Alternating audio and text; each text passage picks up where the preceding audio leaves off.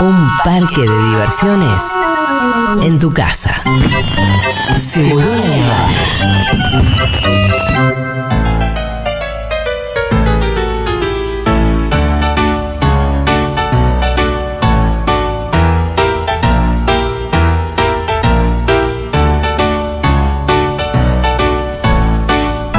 Muy bien, semana de la lactancia, Aldi. Ahora voy a hablar en serio. Sí, porque sí. está- recién estuve volviendo. No, voy. Escuchame una cosa.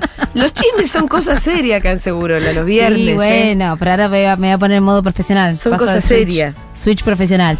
Semana Mundial de la Lactancia, que Julia Bueno. siempre dice que hay muchas. No, Julia, es una sola, del 1 al 7. Lo que pasa es que A mí se me hace que todo el tiempo es la semana de la lactancia. Siempre me dice, pero otra vez, es siempre del 1 al 7 de agosto, Perfecto. es mundial, eh, es algo que se celebra hace más de 30 años, OMS, UNICEF y otros así grandes titanes de la salud y los derechos por las infancias dijeron hace más de 30 años, che, hagamos una semana para hablar de lactancia materna. Como toda semana o todo día, todo mes de, la idea es poder hablar, traer información y lo interesante es que todos los años tienen un lema, ¿sí? Un lema que suele ser polémico y pedorro, Sí. la mayoría de las veces. Por ejemplo, una vez el lema era empoderémonos, hagamos posible la lactancia. No, señora, la señora no se tiene que empoderar y hacer posible la lactancia, garantizarle derechos para que pueda dar la teta, por ejemplo, ¿no? Pero este año se ve que escucharon las quejas que, que- que- que t- tantos años les han dado a sus lemas.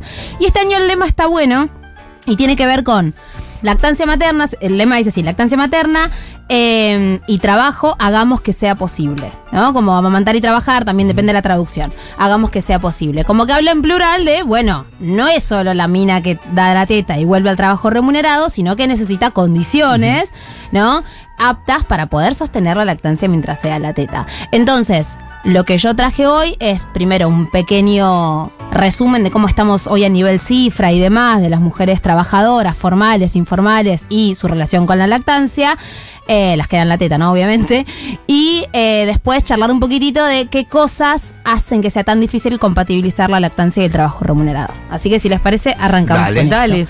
Eh, en la página oficial de la Semana de la Lactancia Materna tenemos un par de datos. Uno de ellos es que más de 500 millones de mujeres trabajadoras en el mundo hoy no se benefician directamente de prestaciones de maternidad básicas. Obviamente ahí tenemos 500 millones de mujeres que trabajan, pero de manera informal, no registrada, o en sus trabajos, porque están en países en los que no hay legislación al respecto, no hay ningún tipo de cuidado ni de beneficio post-maternidad y mucho menos en relación a la lactancia. ¿Sí? 500 millones de mujeres trabajadoras, es una barbaridad. Después, tan solo el 20% de los países, Argentina entra en ese 20%, exige a sus empleadores que ofrezcan eh, pausas remuneradas e instalaciones para la lactancia o la extracción de leche. O sea, el 20% de los países le dice a los empleadores, che, si la mina da la teta, dejala que que salga dar un ratito, dale, ponele un espacio, que no se saque leche en el baño, de ahora, ahora de eso vamos a hablar, ¿sí? Y menos de la mitad de los menores de 6 meses se alimentan exclusivamente de leche materna.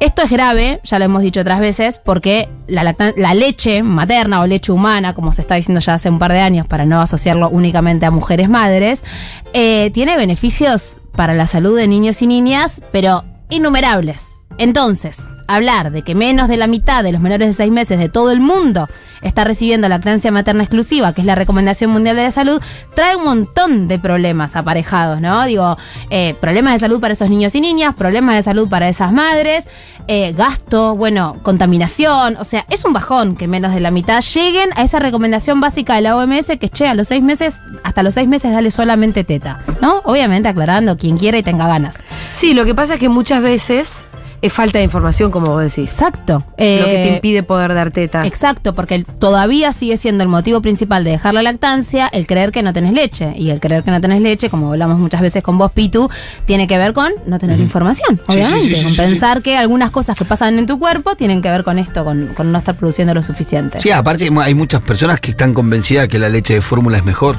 Bueno, obviamente. Que por eso no lo hacen, inclusive, y que y no es que les sobra la guita y que es una solución fácil. No, además es carísimo.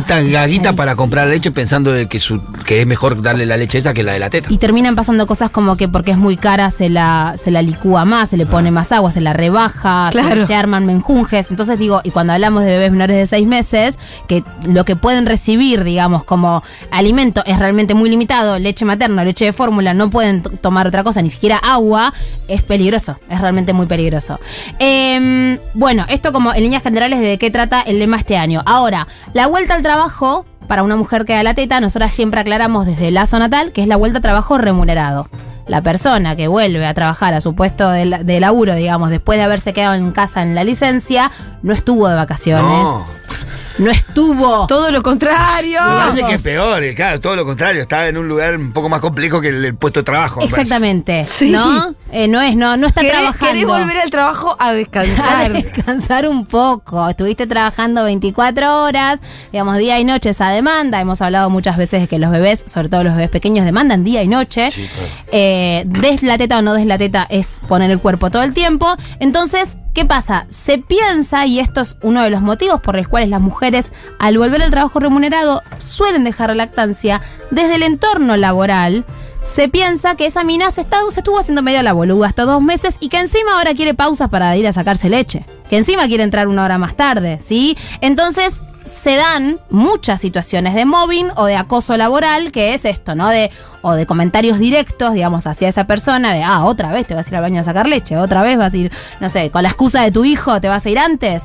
Eh, cuando en realidad todas estas cosas que estoy mencionando ahora por arriba, ahora las ordeno un poquitito más, están dentro de la ley de contrato de trabajo. ¿sí? La ley de contrato de trabajo en Argentina, que si bien es muy poco lo que se da, estamos en ese 20% que mencionaba hace un rato, o sea, algo es algo eh, considera que la persona que da la teta hasta el año de vida de su hijo o hija puede gozar de dos pausas de media hora en su jornada laboral de ocho horas para ir a sacarse leche o para darle la teta si es que tiene la posibilidad de tener un maternal en el mismo espacio de trabajo Claro. y puedes Eso ya, cortás. bueno. bueno, ¿qué pasa en el ministerio? dónde? ¿En ¿Dónde? Dinamarca? En Dinamarca, claro. ¿Dónde vive? ¿Finlandia? Por lo general lo que sucede es que se usan esas dos pausas de media hora o para ir a sacarse leche o se juntan y entran una hora más tarde o eh, sale una hora antes, ¿sí? Ah. Eso es lo que dice la ley de contrato de trabajo. Después hay convenios, depende de los lugares de trabajo, por ejemplo, los trabajadores del Estado tienen otros convenios y demás, que tienen que ser siempre superadores. ¿no? Esto es lo básico, si vos trabajás de manera registrada, tenés que contar con esa hora dividida en dos o Si que los convenios sumar. tienen que ser eh, superadores por la, de la, la ultraocupación, ¿no? Ser la ley. La ultraactividad. Ultraactividad, esa. Sí, Exacto. que el- la ley de contrato de trabajo es el piso. Sobre Es- eso O sea, se construye. Claro, ¿no? cualquier mejor tiene que ser me- acordada por los dos, por los dos espacios, si no no sale. Exacto. Entonces, igualmente, si yo estoy diciendo que tengo en ocho horas dos pausitas de media hora para ir a sacarme leche, es, queda realmente muy corto. ¿Por qué? Porque en este tiempo, esto sobre todo me interesa que le llegue a las personas que no dan la teta y que capaz tienen compañeras de laburo que están en esta para que entiendan qué es lo que hace la mina en ese rato. No es que va al baño a volver con Instagram. Capaz que sí también, pero está haciendo muchas cosas. ¿Qué es? Prepararse, llevarse el sacaleche, ponerte a extraerte leche con un sacaleche en un espacio que por lo general no es muy grato, aunque sea un lactario, suele ser una sala con una, nada, con una heladerita en el mejor de los casos. Y tenés que relajarte, tenés que estar tranquila para que la glándula mamaria reciba ese estímulo. ¿Por qué queremos que la glándula mamaria siga recibiendo estímulo cuando la persona volvió al trabajo? Para que no se pierda la producción. Entonces no es una pavada, no es que va para boludear, va porque esta es la forma que va a poder continuar con la lactancia más tiempo, ¿sí? Todo el tiempo que esta persona quiera. Entonces, otro tema asociado a la- este poquito tiempo que tienen las personas para ir a sacarse leche es el lugar donde se sacan leche. La gran mayoría de las personas, una estadística, la última decía el 70% de las mujeres que trabajan de manera registrada y dan la teta se sacan leche en los baños, sentadas arriba de un inodoro. Imaginemos prepararte tu comida sentada arriba del inodoro, porque es eso, estás sacando leche que después le vas a dar a tu bebé. O sea, es como hacerte un sándwich o prepararte tu ensalada sentada arriba del inodoro es terrible, ¿sí? Y entonces esto que hace que muchas veces las personas digan, no, ya fue, no me saco leche, no voy a ir a hacer eso. Y esto termina bajando la producción, por ende, menos niños que toman teta con madres que tenían ganas de dársela, ¿sí? Eh, el otro día dimos una charla en el Ministerio de Salud y nos contaban que una de las cosas que suceden, incluso en los ministerios, es que hay lactarios, pero están cerrados con llave. ¿Por qué? Ah. Porque como tienen hela- heladeras, mucha gente los usa para guardar sus Para cosas. guardar el yogur. Exacto. Escúchame, Aldi, hay otra cosa que es bastante fundamental, lo viví en carne propia y mm, que, a la que poca gente debe acceder, que es el sacaleche. Bueno. Y ni te digo el eléctrico, porque no tiene nada que ver sacarte manual que sacarte con la maquinola. lo caro que es, aparte del sacaleches, el manual y el eléctrico, cualquiera que sea de una buena marca, es, es, es realmente algo muy, muy caro y muy necesario, porque tal cual, no tiene nada que ver, no se compara. Podemos sacar leche con la mano, sí, se logra, se puede, se trabaja para técnicas de extracción Sí, manual. no, pero es. Pero no es lo mismo. Además tenés la media diferencia hora. Es que po- por eso, la diferencia es que con eh, manual tardás tres horas y con el otro, pum, pones un botón y pum, pum, pum. y pum, podés pum. estar haciendo otra cosa también. Entonces también esto. Pero además, eh, incluso pensando en términos bien de productividad Sí, y capitalistas. Sí, laboral, sí, sí.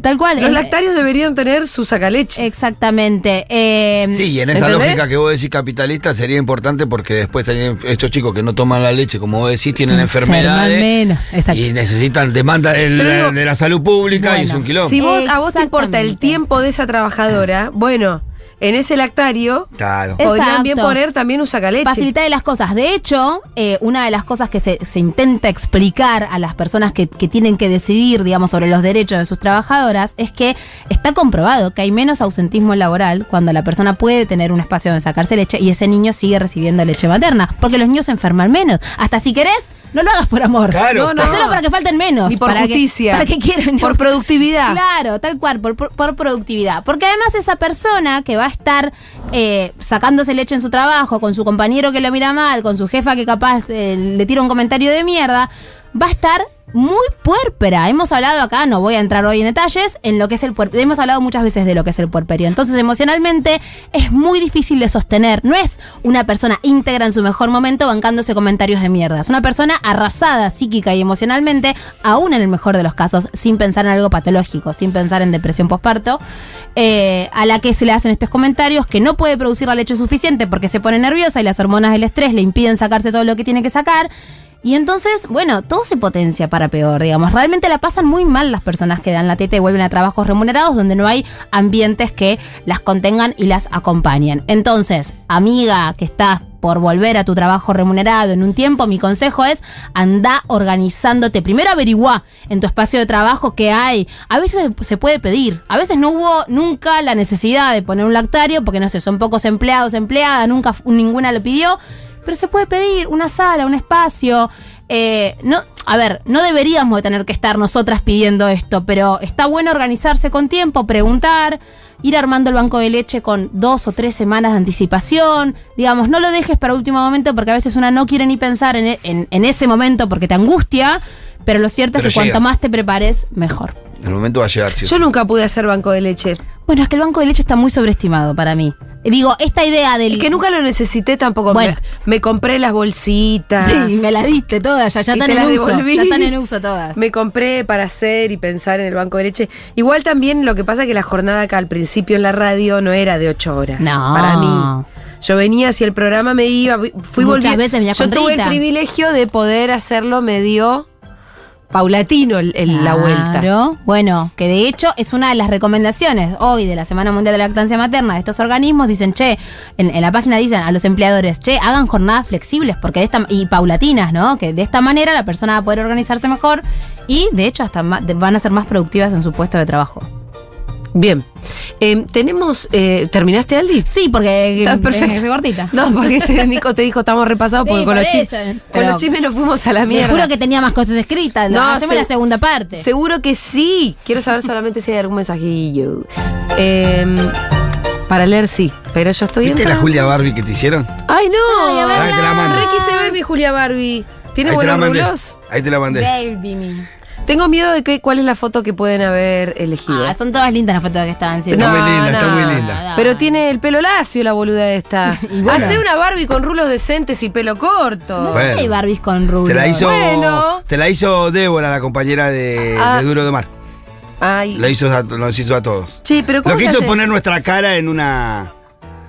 Em, gracias, Aldi Contreras. De nada.